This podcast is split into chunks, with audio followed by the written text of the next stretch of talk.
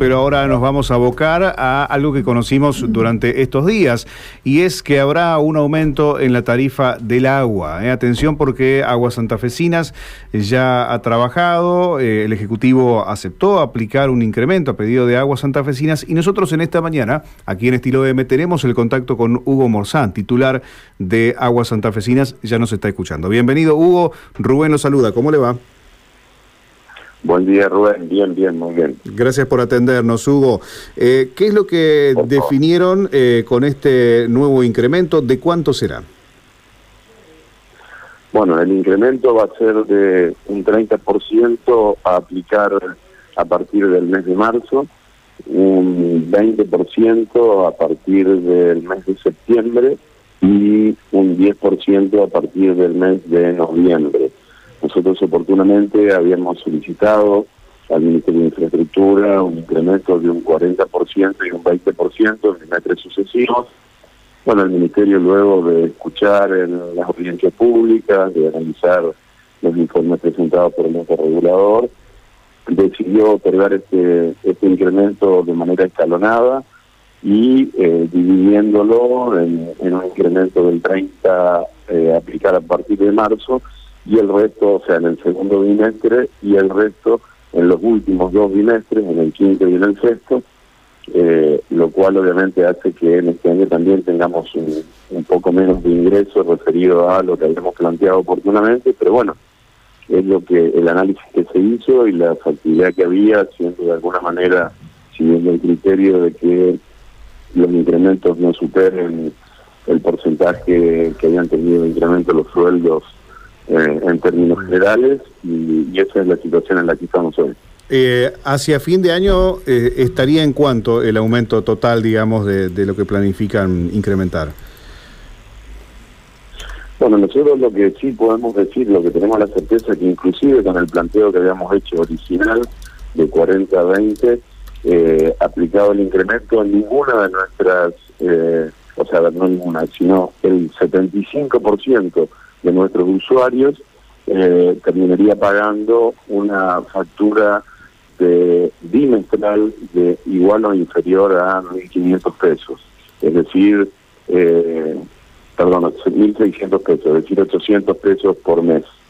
Y que el 95% de nuestros usuarios pagaría una factura igual o inferior a 3.000 pesos bimestrales, es decir, 1.500 pesos por mes.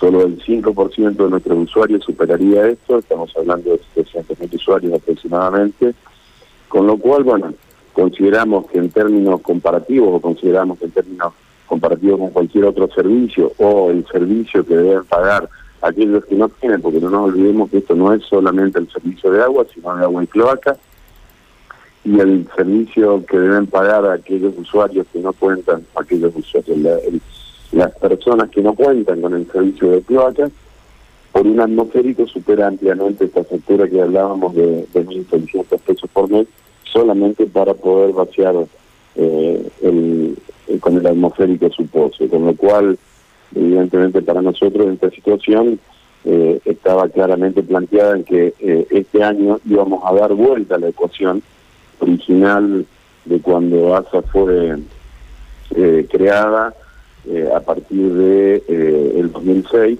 en la cual el Estado provincial aportaba solo el 30% de, de los gastos corrientes de la empresa y el resto eh, lo cubríamos con el aporte de nuestros usuarios. En este 2022, de no haberse dado este incremento, este valor hubiese estado absolutamente invertido. El 70% lo debería haber aportado el Tesoro Provincial y solo el 30% los usuarios.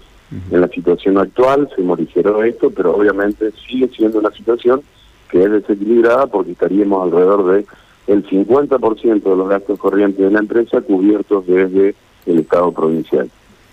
Eh, Hugo, eh, igualmente hay quien a quien le podrá parecer tal vez un aumento grande, esto es decir, 30% en marzo y, y después un 20% más y la posibilidad de, de otro retoque hacia fin de año. Eh, ¿Qué es lo que refleja? Y me parece importante que usted pueda decirnos, bueno, de, qué está compuesto este aumento. Usted decía, bueno, una gran parte que lo cubre, digamos, el, Estado de, los gastos que tienen ustedes, ¿no?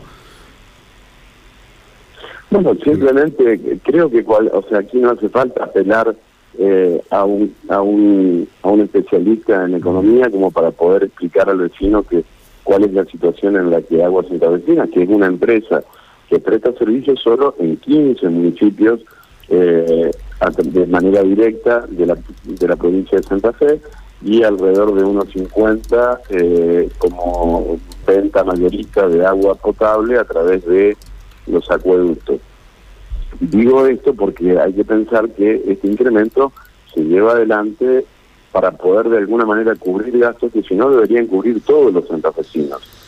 Eh, nuestro criterio respecto a esta situación tiene que ver con los incrementos que hemos tenido en términos de eh, pautas salariales que oportunamente, al igual que en todos eh, en todas las, las actividades se llevaron adelante referido a las sanitarias, el tema y que es el costo obviamente central que tiene la empresa, los costos que subsiguen, que es el de los insumos, tiene a su vez un componente particular porque los principales insumos como el sulfato de aluminio o el cloro, que son eh, los principales eh, insumos para poder llevar adelante la potabilización, están pautados en dólares y todos sabemos qué es lo que ha sucedido eh, respecto de esta, este tipo de cambios.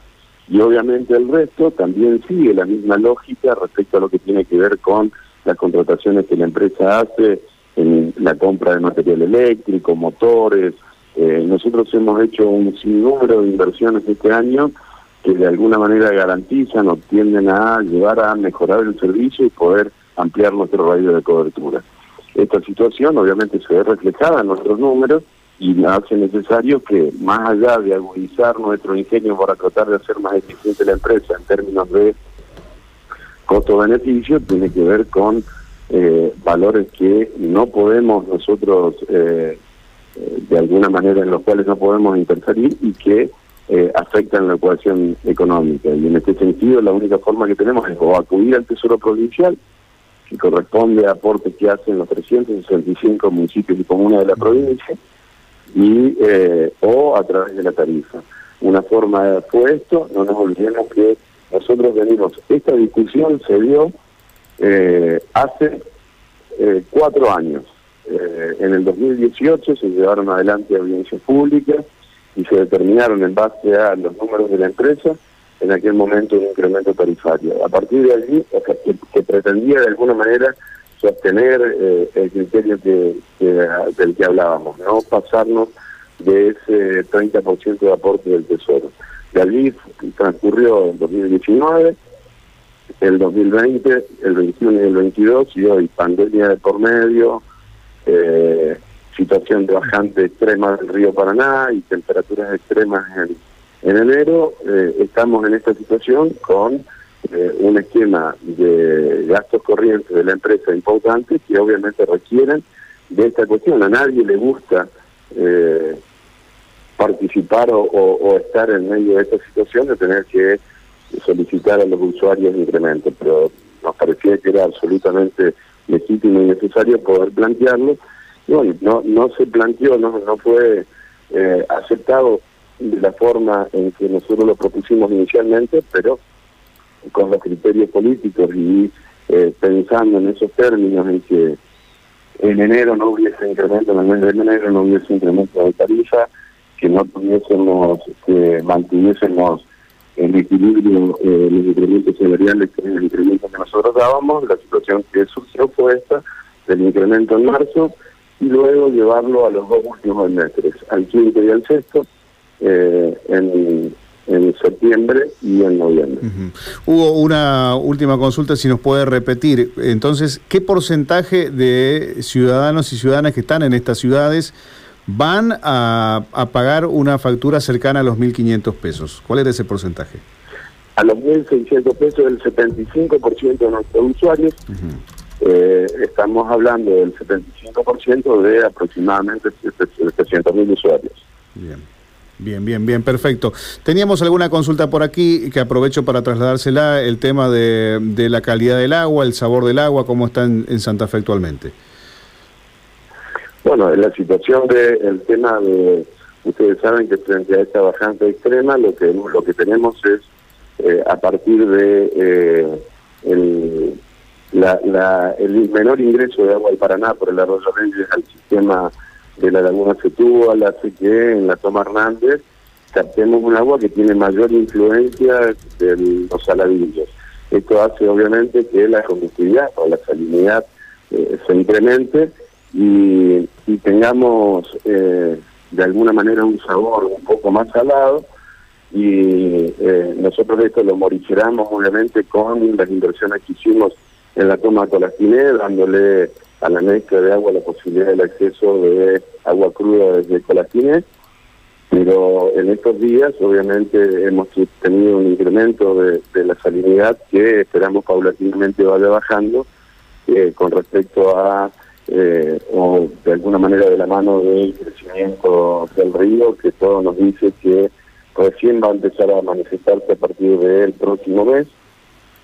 Y lo que sí garantizamos es que el agua es absolutamente apta para el consumo humano y potable. Bien, perfecto. Queremos agradecerle, Hugo, por estos minutos y por la explicación eh, extensa y bien detallada de cómo será este próximo aumento. Muy amable, gracias. No, al contrario, muchas gracias a ustedes, como siempre. Hasta luego. ¿eh?